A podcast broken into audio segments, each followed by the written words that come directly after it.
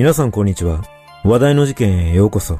今回取り上げる事件は、リクエストが多かった竹内優子さん旧姓の真相についてです。当時竹内さんは再婚相手の俳優中林大輝さん当時35歳との間に第2子を出産して間もない頃でこれまでドラマや映画などで大活躍していた国民的女優の旧姓はテレビなどのマスコミで連日大きく取り上げられ世間に大きな衝撃を与えました。また、それと同時に同年の芸能人の旧姓は竹内さんを含め4人目で様々な憶測や噂が飛び交い未だに謎が残ったままとなっています。一体、竹内さんの身に何があったのか。まずは事件概要からどうぞ。突然の訃報。2020年9月27日午前1時57分。東京都渋谷区のマンションに住む女優竹内優子さん当時40歳が寝室のクローゼットの中でぐったりしているのを夫で俳優の中林大輝さんが発見し119番通報した。その後、救急隊が駆けつけたところ、竹内さんはすでに心肺停止状態で搬送された病院で死亡が確認された。その後の調べで現場の状況などから事件性はないと判断されたため、竹内さんは自ら命を絶ったと断定されたが、遺書などはどこにもなかった。このような竹内さんの訃報が報道されると、芸能界をはじめ世間に大きな衝撃を与えた上、同年7月には俳優の三浦春馬さん、当時30歳が、同月14日には同じく女優の芦名聖さん、当時36歳が、そして同月20日には俳優の藤木隆さん、当時80歳が相次いで自ら命を絶っていたことから、連続する芸能人の急逝に世間では様々な噂が囁かれ、陰謀論も浮上するなどしたが、結局、これら芸能人の死の連鎖について、明確な答えは見つからないままとなっている。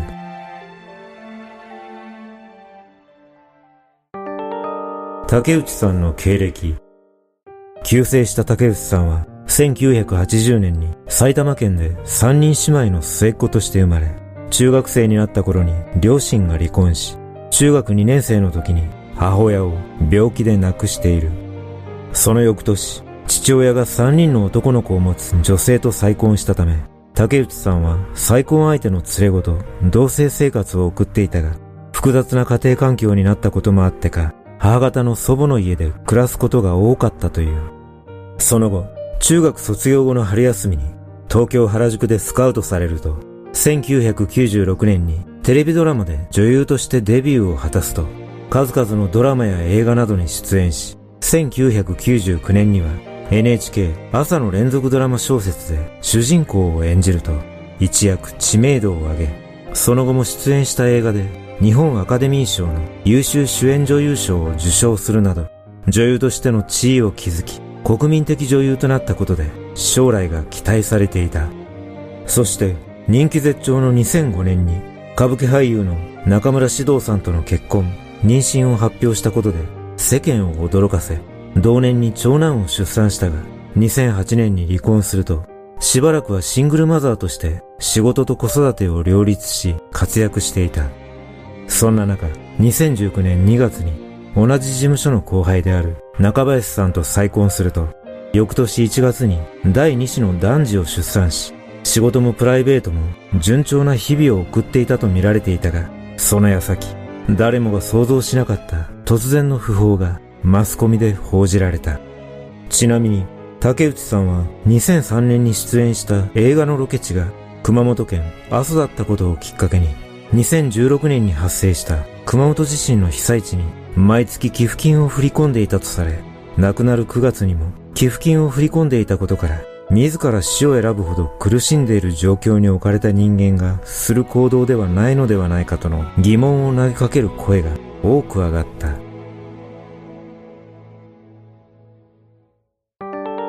急逝当日の経緯。竹内さんが住んでいたマンションは室内が2階建て構造のメゾネットタイプで、急逝当日、自宅には夫の中林さんと生後8ヶ月の次男、そして前の夫との間に生まれた長男、当時14歳の4人が在宅していた。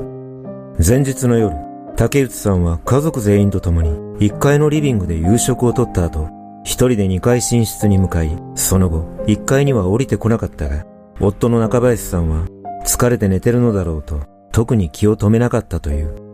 それから1時間ほど経過した頃、夫と長男が就寝するために2階へ向かい、寝室を覗いたところ、竹内さんの姿がどこにも見当たらないため、不審に思い室内を探していると、ウォークインクローゼットの中で首をつってぐったりしている竹内さんを発見した。夫の中林さんによると、亡くなる前日の夕食時も普段と変わらない様子で、思い当たることはないと語っており、亡くなる少し前には中林さんと食事に出かけるなど、夫婦仲は良好だったという。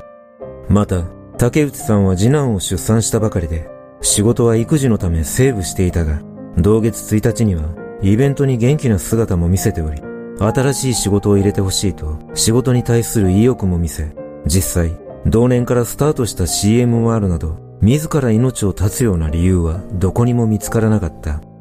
さらに、二人の子供を残していくにもかかわらず、遺書らしきものが一切なかったことは、かなり不可解だとの見方が多くあり、日本中に衝撃を与えるとともに、様々な憶測が飛び交うこととなった。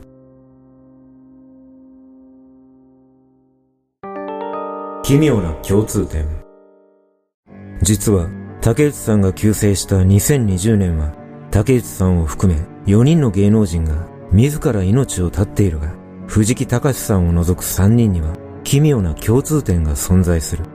そのうちの一人、三浦春馬さんについては、以前動画でご紹介させていただいたが、竹内さんが亡くなる約2週間前に、女優の芦名聖さんが同じく急逝している。2020年9月14日午前6時30分頃、東京都新宿区のマンションに住んでいた女優、芦名聖さん、当時36歳が、室内のクローゼットの中で死亡している姿を訪ねてきた家族が発見した。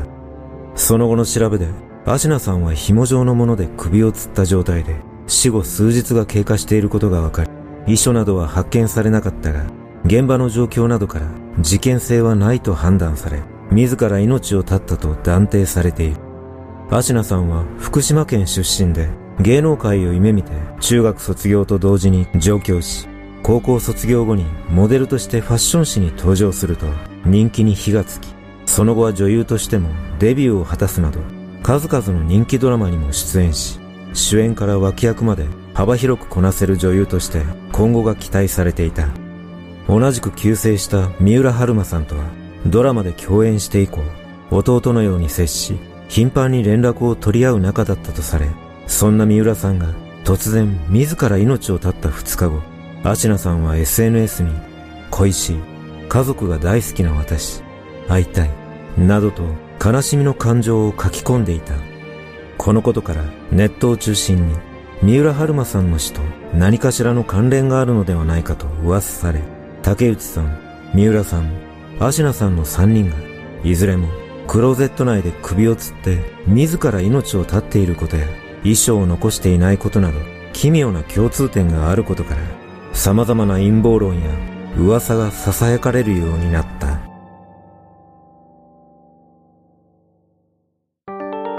様々な憶測や噂。竹内さんの急逝以降、ネットを中心に囁かれている様々な噂をまとめると、薬物説。この説が囁かれる要因となったのは、竹内さんが遺書を残していなかったことや、相次いで芸能人がクローゼットの中で自ら命を絶ったことなど、あまりにも不可解な共通点があったことから、実は薬物という共通点もあったのではないかと噂されたことだった。そして、竹内さんの死後、竹内さんのいとこである H さんが自身のブログで急性の原因は薬物だと投稿したことで、この説はさらに信憑性を帯び始め、一時この情報は拡散されたが、真偽は不明のまま、その後突然、この投稿は削除されてしまった。このことから、薬物死が事実だったために、事務所や組織的な力によって圧力がかけられたのではないかと噂されているが、現在もなぜ投稿が削除されたのかについては謎のままとなっている。育児の色勢、うつ説。竹内さんは中村獅童さんと離婚後に長男を引き取り、シングルマザーとして子育てと仕事を両立していたが、その一方でかなり教育熱心だったとの話がある。竹内さんは長男が幼稚園の時から月数十万円もする個人指導を受けさせ、学校行事には欠席することなく参加しており、小学校では PTA 役員を務めるなど、積極的に教育に関わっていた。しかし、2020年1月に中林さんとの間に第2子を設け、仕事と育児の両立が難しくなり、育児に悩んだ結果、産後うつに陥り、急性したとの見方が根強くある。ただ、いくら産後うつでも生後8ヶ月ほどの幼い子を置いていくのは理解しがたいとの見方も多く、誰にも相談していないことも不可解だと指摘する声がある。不仲説。この説が浮上したきっかけは、夫の中林さんが不倫をしているという根拠のない噂が出回ったことだが、中林さんはイクメンで有名だったことに加え、竹内さんが急逝する直前に仲良くデートしていたという情報もあるため、不倫も含め不仲だった可能性は低く、ただのデマに過ぎないとの見方が多い。その他、竹内さんは遺作となった映画で三浦春馬さんと共演していたことから、三浦さんの急逝にショックを受け、後を追ったのではないかとの噂もあるが、どの説をとっても噂の息は出ておらず、真相については全てが謎のままとなっている。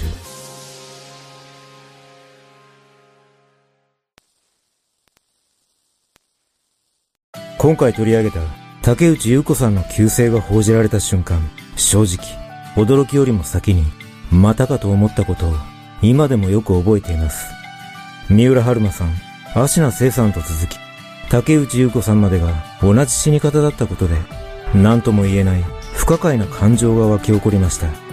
おそらく私と同じように感じた人が多くいたことから、今回紹介したような様々な憶測や噂がすぐに飛び交ったのだろうと感じます。実は警視庁の令和元年度の統計によると、自ら命を絶つ場所として最も多いのが自宅で、全体の59.5%を占めているとされ、内閣府の平成18年度の統計では、遺書を残して自ら命を絶ったのが全体の32.5%で、7割近くが遺書を残していないというデータがあります。このことから推測すると、一瞬の感情の変化によって死を選ぶ人も多くいるため、もしかしたら竹内さんも一瞬魔が差したかのようにクローゼットに向かったのかもしれません。外見や普段の生活からは全く想像できないような悩みを抱えている人も多くいるため、竹内さんも心のどこかに何かしらの悩みがあったのではないでしょうか。私も竹内さんが主演したドラマや映画を拝見し、魅力的な役者さんだと感じていたため、もう二度と見る機会がないと思うと残念でなりません。皆さんは竹内さんの死についてどのように感じたでしょうか？